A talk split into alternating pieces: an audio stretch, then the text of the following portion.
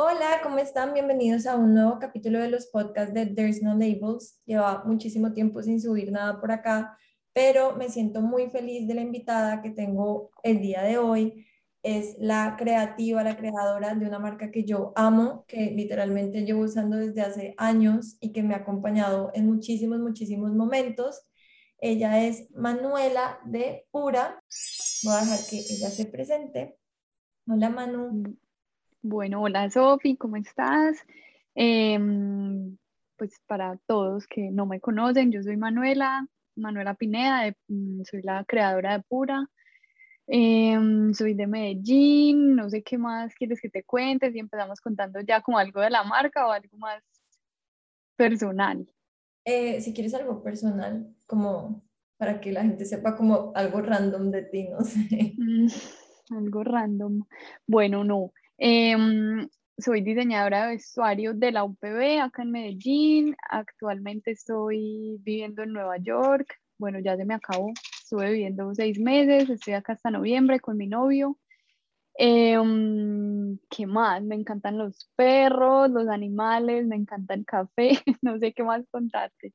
Em, y nada, estoy súper contenta de estar acá. Pues como que siempre lo he pensado que estás haciendo como un trabajo súper chévere con, con, tu podcast, con tu Instagram, como que es algo muy importante lo que es necesario pues como que estemos hablando. Y con pura, digamos que esa también es la idea, como no decir que somos una marca sostenible, sino que estamos como en ese camino y aprendiendo muchísimo porque es como un camino largo. Y mm, creo que ese tipo de espacios pues como que nos ayudan y aportan muchísimo tanto a las marcas que queremos como fortalecernos en esto como a los nuestros consumidores y a la gente pues como que está interesada en el tema. Total, bueno, bueno, muchísimas gracias por aceptar la invitación.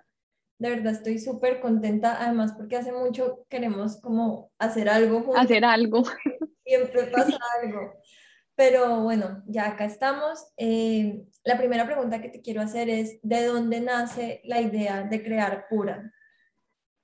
Bueno, Sofi, mira, em, Pura nació literal como un trabajo de universidad. Pues yo estaba en la universidad, cogí un módulo que se llamaba marca de autor, como luego de, de haber estado en otro módulo que se llamaba editorial, en el que yo creí que estaba haciendo lo que me gustaba, que era como escribir y hablar sobre moda y como un, como un tema más, como digamos, como menos relacionado directamente con la ropa como tal, pues. Em, pero hice ese módulo y dije como, no, eso no es, pues como que me hace falta hacer. Em, y cogí este módulo de marca de autor donde teníamos que crear como una marca que se basara mucho en cómo somos nosotros, pues como cómo es el autor de la marca y ahí nació Pura. Pues realmente mm, nació como, como un proyecto pues universitario, no pensé que fuera a ser como mi proyecto de vida, pero en la entrega final eh, como que tuvo una acogida súper buena y estuvieron varias personas a las que les gustaron la marca, por ejemplo, no sé si conoces McKenna, que es una tienda en Medellín estuvieron Manu y Pau y ellas como que se enamoraron de la marca y me dieron como vende la entrega, o sea, queremos vender pura y ya, pues como que me fui yendo y creándola así, pero no fue como algo demasiado planeado. Entonces nunca trabajé en ninguna empresa, no tengo experiencia en ninguna empresa, todo ha sido como desde la universidad hasta ahora trabajando en pura. Qué chévere, ¿eso hace cuántos años fue? Subido fue en el 2014. O sea, hace siete años. Siete años, sí. Bastante. Bastante. Porque uno pensaría, pues digamos, yo a veces tiendo a pensar que cuando, digamos, cuando conozco a veces una marca, pues yo a ustedes los conozco desde, desde hace mucho. O sea, creo que la primera prenda de pura fue el pantalón blanco que tiene como unas arandelitas para poner acá. Eso es como 2015, Ajá, 2016. Y, y para mí ahí la marca era ya como súper top, o sea, como que yo la veía y decía, qué marca tan increíble. Y uno pensaría como, no sé, como que no llevan tanto tiempo, no sé, porque yo los veo como siempre innovando y como que siempre es una marca muy fresca. Y me parece chévere que la gente sepa eso porque, bueno, o sea, siete años son siete años para tener un recorrido enorme que, a, que le cuesta a cualquier persona y muchas veces uno tiende a pensar como que una marca es exitosa de la noche a la mañana y ya, y en verdad no es así, o sea, entonces me parece como súper valioso que la gente sepa como pues todo lo que es como el proceso detrás de crear algo. Para ti, ¿cuáles han sido los mayores retos desde que empezaste con Pura? Sofi, yo creo que, bueno, em, para una persona que esté creando una marca, pues como retomando lo que estabas diciendo, es súper importante, como todo el tema que tocaste, o sea, crear una marca no es, no es de la noche a la mañana, ni es tengo una idea, tengo un logo y tengo, no sé, la plata para hacerlo y ya. O sea, es como un recorrido súper largo, em, que incluso pues han pasado siete años y tú me dices como no, yo desde hace mucho veo a Pura como una marca muy posicionada, pero realmente yo no lo veo así, pues como que yo siento que falta demasiado, o sea, siempre he pensado como que es un paso a paso y, y como que es un camino que se va haciendo como lento, prefiero ir como lento, pero a la fija y mm, creo que eso es como algo importante a tener en cuenta. Y mm, de lo que estabas preguntándome, pues como de, de, los retos más importantes de crear una marca, yo creo que el principal y creo que es como el que en el que más me enfoco es como educar al consumidor, pues como todo ese tema de comprar local, de entender por qué las prendas de diseñador, digamos que pueden tener, o de una marca pues de autor pueden tener unos precios más elevados, como tratar de educarlos también como en cuanto a las siluetas de pura, por ejemplo, que al principio no era fácil, pues porque digamos que obviamente la marca va evolucionando con, con, con el paso del tiempo y se va renovando y lo que tú dices, como que tratamos que sea muy actual y como muy fresca pero desde el principio pues como que comenzamos con siluetas muy holgadas, como prendas muy anchas, que sobre todo en Medellín no es tan común, y como que la gente se atreva a usar ese tipo de prendas, entonces un reto importante ha sido ese, como educar al consumidor y poder como enseñarle que se puede ver bien de otra forma, que no es como la tradicional. Mm, ¿Qué más retos? Bueno, yo creo que crecer pues como marca siempre va a traer retos económicos, eh, empezar a, no sé, pues ser una empresa y, y, tener que empezar a pagar IVA en este momento, pues como que todo eso son, son temas que el cliente no sabe y cree que nosotros muchas veces somos como unas marcas chiquitas y que las cosas se hacen como como así, como olímpicamente y no, pues o sea, como que todo el tema administrativo es creo que de las cosas más difíciles, sobre todo para mí, pues que soy diseñadora y que obviamente cuando tú creas una empresa, no, bueno, una marca, generalmente no tienes la capacidad de tener como un equipo muy grande. O sea, yo apenas este último año, digamos que 2020, 2021, empecé como a fortalecer el equipo. Antes era yo todo, yo sola. Entonces, bueno, creo que eso es como de las cosas más difíciles. Total.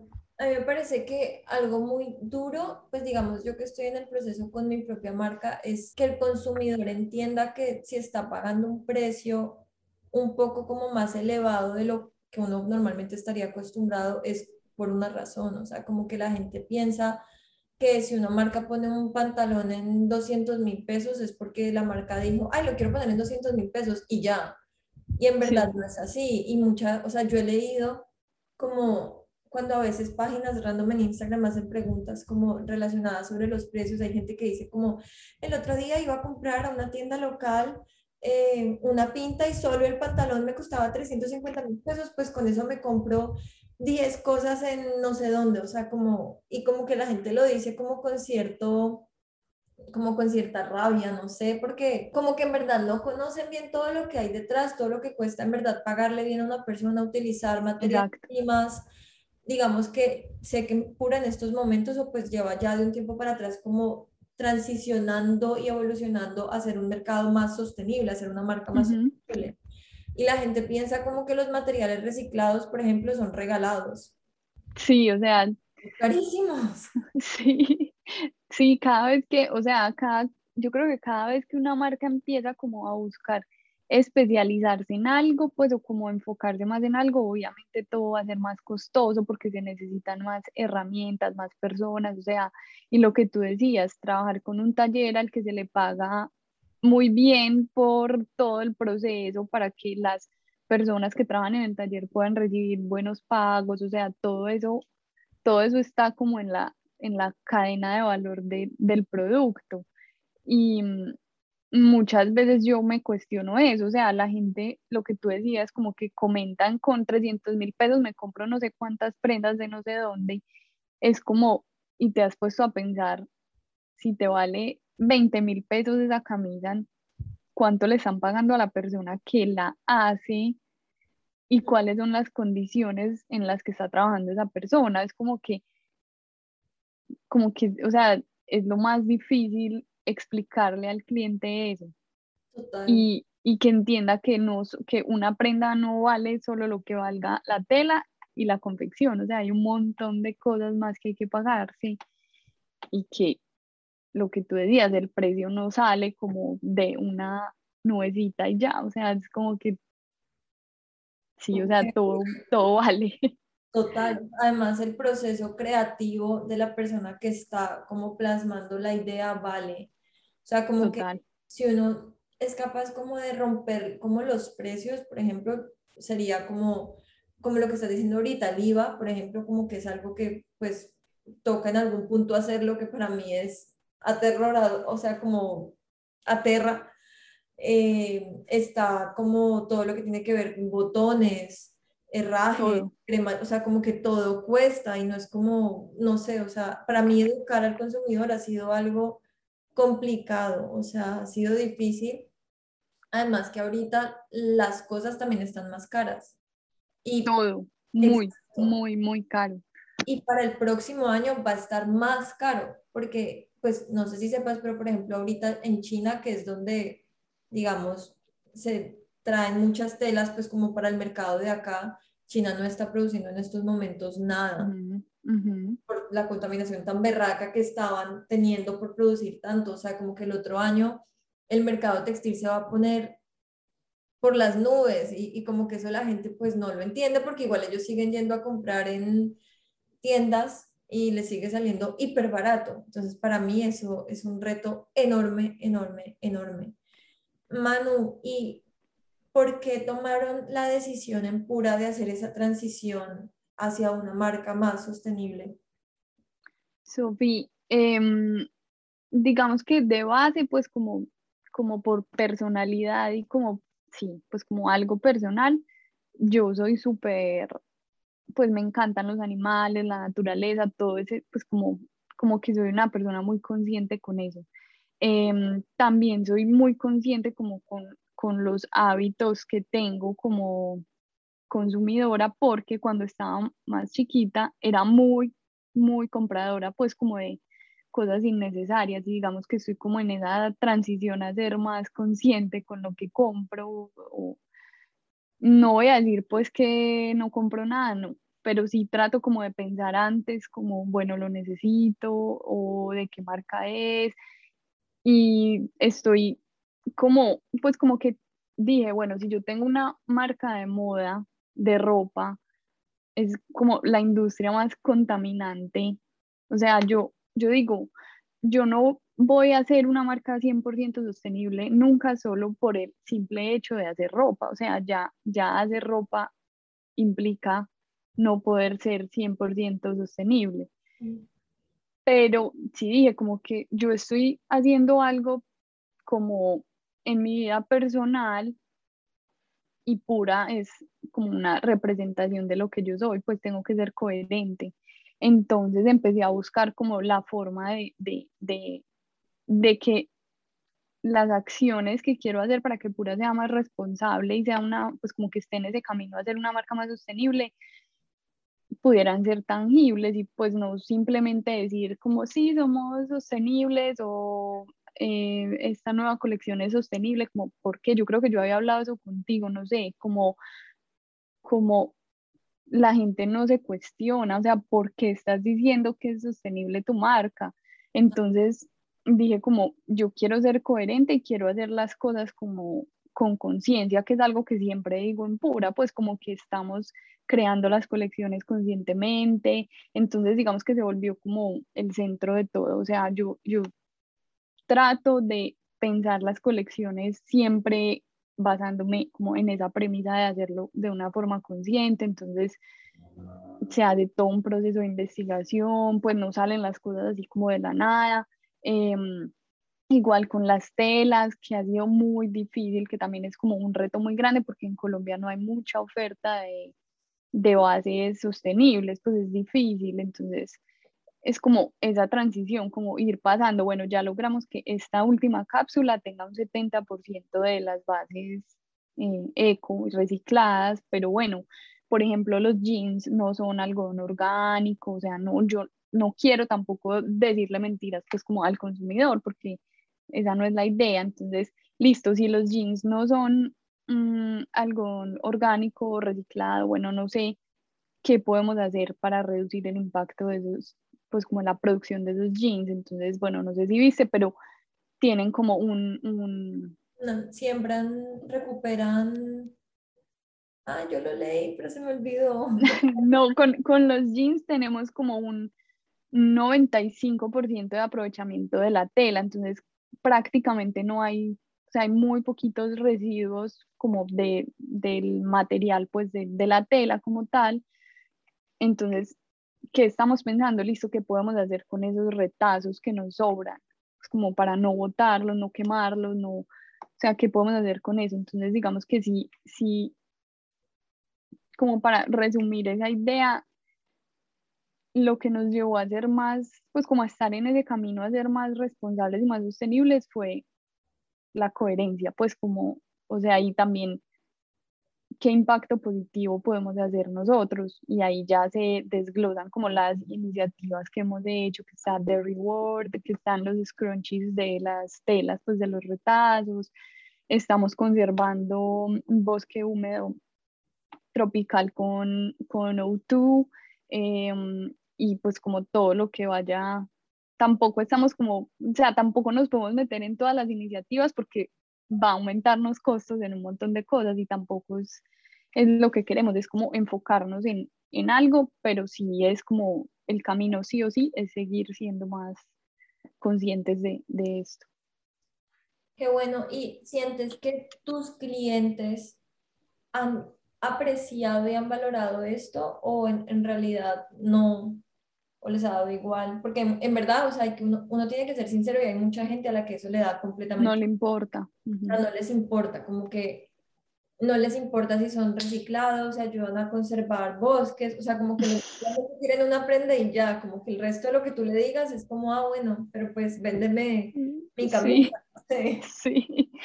Sofía, hay de todo, hay de todo. O sea, yo creo que la mayoría de los clientes lo valoran mucho y pero por ejemplo es súper charro porque hay una, hay una parte pues como del proceso que no sé si has visto que en la página tenemos una opción en los envíos de friendly packaging para que no mandemos más etiquetas, más, o sea, y, e incluso nosotros recicla, reutilizamos las etiquetas, o sea, pegamos otra vez stickers hasta eternamente, pues porque no le hemos sentido una etiqueta que está buena botarla. Y yo, cuando, cuando se me ocurrió la idea, yo dije como, esto va a ser, pues la gente va a ser súper emocionada. O sea, no, pero yo creo que es como que la gente no lee, no sé si es falta de una mejor comunicación de parte de nosotros. Entonces creo que hay de todo, o sea, hay personas que valoran muchísimo eso y diría yo que es la mayoría, la gran mayoría. Pero también siento que se necesita fortalecer muchísimo la comunicación, pues como ser demasiado intensos con esos temas, sobre todo, por ejemplo, con Reward, cuando empezamos, eh, no sé, no, pues obviamente era una, una, iniciativa nueva que ya la tenemos hace como dos años, que es pues recoger prendas de clientes que ya no usan las prendas de pura y nosotros las recibimos, las vendemos en una venta de segunda y hacemos como unas donaciones a diferentes organizaciones, fundaciones y al cliente le damos un descuento en su próxima compra. Al principio eran muy tímidos con esto, pero ya hay muchas clientes que son como demasiado fieles a la marca que lo tienen súper presente. Entonces, casi que colección nueva, nos entregan algo y compran lo nuevo. Entonces es súper chévere porque se va formando ese ciclo, pero sí hay que comunicarlo como de una forma más fuerte para que impacte a más personas. Total.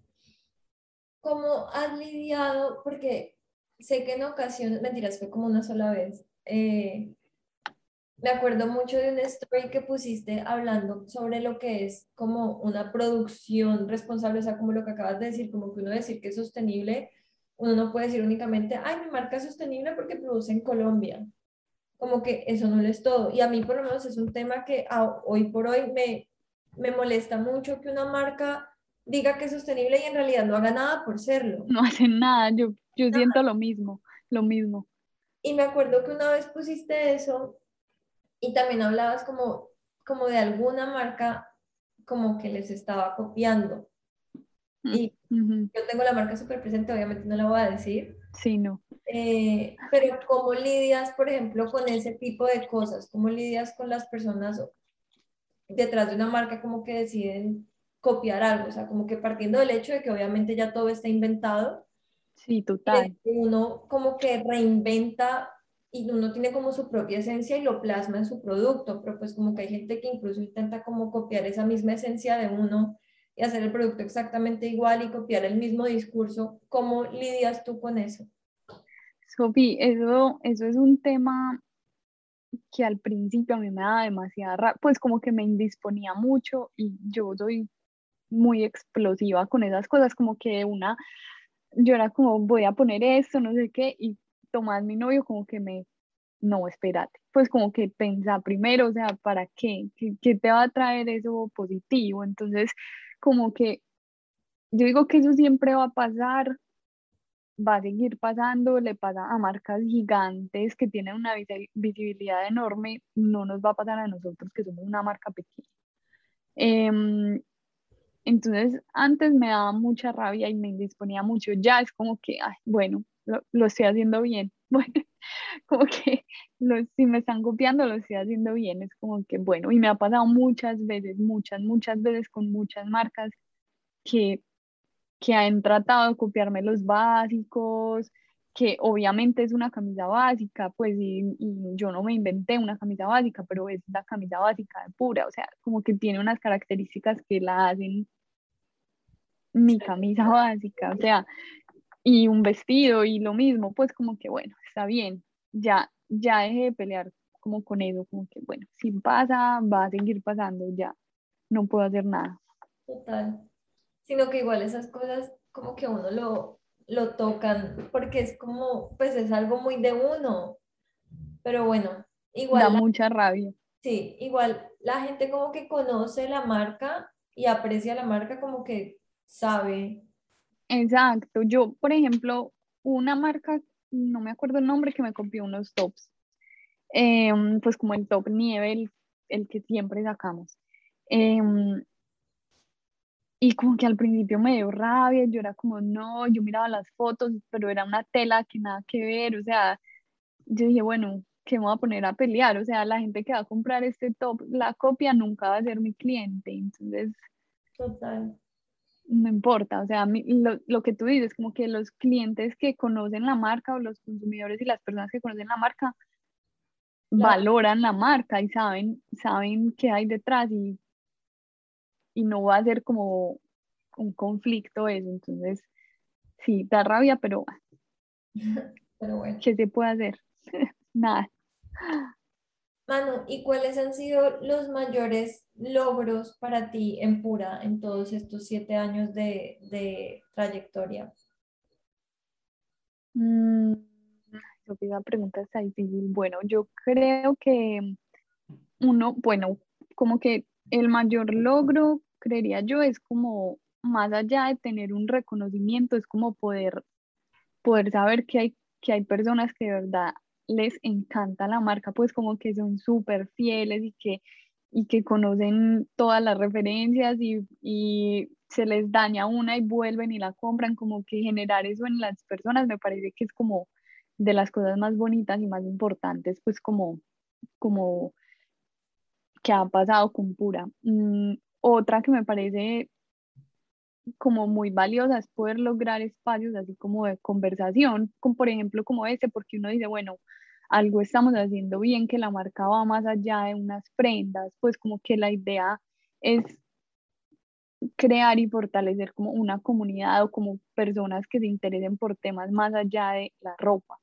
Y mm, sí, pues como generar conciencia de alguna forma y no solo decir, listo, soy, soy una marca que vende ropa y necesito la plata, pues es como, como no, ir más allá de eso.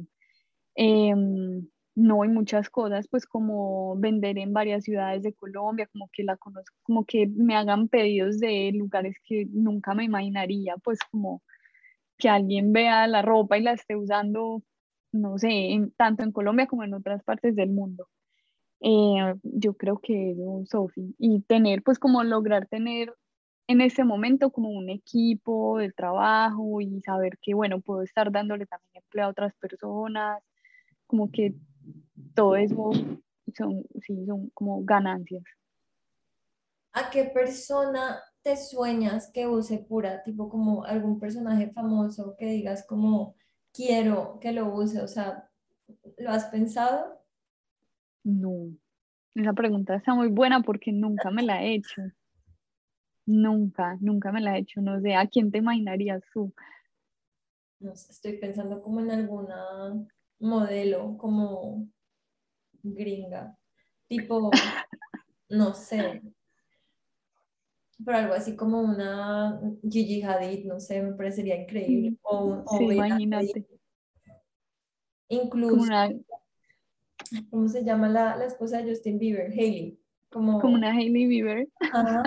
sí, como caminando por Nueva York, no sé, me parece. Sí, obvio, o sea, sería increíble, pues, pero la verdad nunca me había hecho como esa pregunta pero sí, obviamente sería increíble. Y para terminar, Manu, ¿cómo ves a Pura en un futuro pues como cercano y lejano? O sea, ¿cuáles son como, qué es lo que viene para Pura, por decirlo? Bueno, Sofi, em, digamos que principal, pues como uno de los motivos, no el principal, pero uno de los motivos de, haber, de haberme venido para Nueva York estos seis meses fue eso, como empezar a buscar un mercado internacional, pues como para pura. Em, yo siento que en Colombia está fuerte, pero no, o sea, falta demasiado por, por, pues como demasiado por abarcar en Colombia. Entonces creo que sigue, seguir fortaleciéndonos mucho en Colombia, mm, lograr llegar como a más lugares mm, y como en un futuro medio, ni muy lejano ni muy cercano, es estar más fuertes acá, pues como internacionalmente, sobre todo en Estados Unidos, como para empezar. Pero no es un proceso para nada fácil, para nada fácil, pues como que mm, empezamos acá en Nueva York en una tienda y digamos que los costos también son altísimos, empezar a que, o sea, literal es como que la marca acabara de nacer. Entonces, los siete años que ya tengo de recorrido en Colombia acá no importan. acá es de cero, es como nadie conoce la marca, bueno, muy poquita gente, entonces es ir a ferias, empezar a buscar dónde vender, es como un proceso difícil, pero van saliendo cositas pues como, como que van ayudando, entonces un futuro eh, es internacionalizar más la marca, es como, como la, la, meta, pero no de una forma, o sea, yo no me imagino pura, pues no, no, no digo que nunca, porque no sé si se me presente la oportunidad y la revise, pues, pero no me imagino como vendiendo en grandes superficies, pues, no me imagino en Macy's ni en, en Bloomingdale's, nada de eso. Me imagino más como pequeñas tienditas, como más locales, como, como que ese es mi sueño, pues, pero ya veremos. Y que también pueda ir mucho con la filosofía, pues, de una producción como más reducida, porque por lo general Total. tiendas te piden como de a 2.000 unidades por cada referencia. Sí, no. Y, no es, o sea, no es mi idea, no tengo la capacidad de producción, pues, como para hacerlo. Y no, no sé, Sofi, yo quiero tranquilidad también, o sea, como que yo no me sueño estar allí esclava de la marca, todo, o sea, como que obviamente quiero vivir de mi marca, y, y que crezca, pero no me imagino como un crecimiento así tan, tan gigante y tan desmedido como que no va conmigo, pues no, prefiero vivir tranquila. Ay, pero me encanta eso. Y digamos, este proceso de, de ir, pues estás en Nueva York, buscar como tiendas y todo, vas literalmente como a la tienda y te presentas como la creadora de una marca y llevas de pronto como alguna prenda tuya o cómo es, porque hace poquito hice eso estando en Miami y me pareció una experiencia muy linda porque era la primera vez que hacía eso, entonces me fui vestida con, con un vestido pues de mi marca y llegué como mostrando todo, o sea, como que por mí hubiera llevado como un libro para todo. Sí. O yo como que, me dio también pena, pero pues igual sí. de qué hacer. Sí, pues yo soy súper tímida para eso, como que, ay, pucha, pero por ejemplo, en una tienda acá en Chelsea lo hicimos, pues como que yo estaba con Tomás y entramos como hola, y, y les mostramos la página y no sé qué, y súper queridos, como sí, mándanos la aplicación a no sé dónde, y pues nunca pasó nada, pero bueno. Pero normalmente lo hago todo por correo, pues como que me consigo los correos, mando los line sheets, las fotos, lookbook, no sé qué, y como un correito y ya. Mm, generalmente lo hago así y muchas otras es que me ven en Instagram o ven la página y me contactan ya pues también como por correo y ya de ahí sí tenemos como reunión virtual. Pero, pero así como de mandarlas, eh, de visitar a las tiendas, no. Por ejemplo, tengo una propuesta de una tienda acá, eh, pero fue todo virtual, pero ahora voy a ir a conocer la tienda, como a ver más como medio de infiltrada, a ver qué tal, y, y, y ahí, ahí voy viendo a ver qué. Ah, qué chévere, mano. Me parece, me parece muy chévere escuchar eso por lo, por lo que te dije al principio, como que uno ve una marca, digamos, a mí me pasa mucho como que veo una marca súper, o sea, como lo que te dije, como que para mí usted es una marca súper posicionada ya. Tú como la dueña dices como que lo somos, pero nos falta porque uno siempre tiene como el ojo más crítico y uno es como el juez más duro con uno mismo. Total. Y uno pensaría, porque a mí a veces me pasa como que nunca pienso como que el camino ha sido fácil para nadie, porque pues, o sea, como que cada persona tiene su propia historia, pero como, no sé, escuchar, digamos, como contar cosas tuyas me hace identificarme con cosas mías y también como con esos intentos que uno hace y que a veces no salen, pero pues no por eso hay que hacerlos. Total, cero, o sea, Sofi, acá yo era como, Dios mío, o sea, como que en el momento que uno menos piensa se abren puertas, pero también todo el tiempo es, gracias, está hermoso, te, te contactamos, puta. Pero, pero ese es el proceso también, o sea, es un proceso. Y me gusta escuchar eso, no como porque me guste como escuchar que alguien le diga, porque obvio no es eso, pero siento que son cosas que a uno le pueden ayudar como a decir como cálmate, con calma, porque yo soy la persona más afanada del mundo. Y este año me he estrellado varias veces contra una pared dándome cuenta como que las cosas no pueden salir así. El, del afán literalmente no queda sino el cansancio, o sea, como el dicho más trillado, pero es verdad. Y yo quiero que todo me salga ya, y yo digo, yo quiero estar así, quiero estar así, quiero estar así, como que me comparo con marcas que ya llevan un año, dos años, siete años y yo solamente llevo seis meses y quiero estar, o sea, como que, como que esto me ayuda a aterrizar y como todos tenemos que pasar por lo mismo, a todos en algún punto nos dicen que no, no por dejar de hacer las cosas. Entonces, pues me parece genial que estés viviendo pues la experiencia de estar en otro país buscando cómo posicionar tu marca. Es algo que yo sueño, mi sueño últimamente es ir a Nueva York, como que siento que algo me está llamando allá. Ay, Sofía, eso acá es increíble. Pues, o sea, y, lo que tú dices, como que uno también ve, mar, o sea, yo también veo marcas que llevan, no sé, dos años, tres años y que yo, uno las ve en redes y es como, pucha, o sea, esta marca es gigante. Yo acá, yo vivo literal al lado de las, de las, como del showroom de Orson Diaries, no sé si la conoces, no sé si se pronuncia así. Pues como que yo paso y digo como es un, es un estudio chiquito, o sea, no es nada de lo que uno se imagina como la super marca gigante, es como, bueno, no me puedo estar comparando, o sea, todos tenemos procesos diferentes y circunstancias diferentes, pues, o sea, para nosotros como colombianos y como empezar la marca en Colombia no va a ser lo mismo que para alguien que empiece una marca acá, o sea, eso es clarísimo.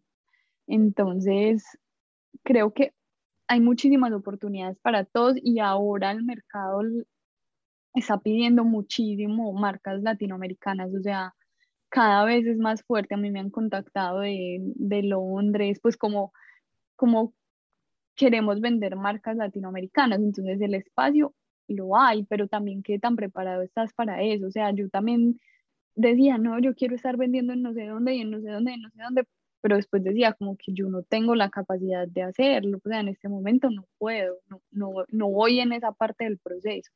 Entonces, sí, Sofía, o sea, un consejo que no me estás pidiendo, pero, pero paciencia, o sea, paciencia que todo va llegando y todo te va a llegar como en el momento que es, literal, literal, cuando estés preparada te va a llegar. Entonces, pues, o así veo yo las cosas. Eh, entonces, no, pues es como no desesperarse, pero sí estar preparado para recibir muchos, muchos no. Sí.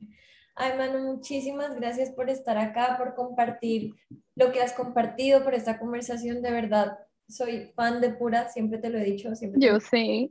Me encanta. Eh, y de verdad, muchas, muchas, muchas gracias por, por aceptar la invitación, por conversar, por todo. No, Sofi, muchas gracias a ti. Espero que podamos hacer más cositas juntas, ya que lo logramos, ya que lo logramos, poder hacer más cosas juntas, porque siento que como que todo lo que tú haces se complementa perfectamente con, con, lo que estamos haciendo en Pura. Entonces, mil gracias por invitarme y espero pues como que a todos les guste este podcast, este capítulo. Gracias, A ti, Sofi, mil gracias. Y muchas gracias a ustedes por escuchar este capítulo, por llegar hasta acá. Espero que les haya gustado muchísimo. A mí, en lo personal, me pareció súper enriquecedor poder escuchar parte de la historia de Manuela, poder como emprendedora tener un acercamiento a otra marca, que no sea pues obviamente como la mía, sino ver también cómo es el proceso para los demás. Entonces espero que a todos los que tienen una marca o están pensando en tener les sirva muchísimo y nos vemos en el próximo capítulo.